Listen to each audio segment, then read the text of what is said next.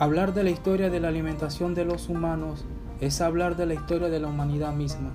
Sin embargo, hablar de la historia de los alimentos procesados es hablar de la historia de la inteligencia y la creatividad humana para asegurar su supervivencia.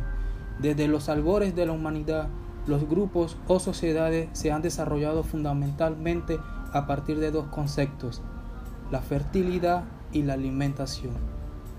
Hola a todos, bienvenidos a Piensa y Cocina. Mi nombre es Damián Martínez y les compartiré a través de una serie de podcasts, tips y consejos sobre la alimentación.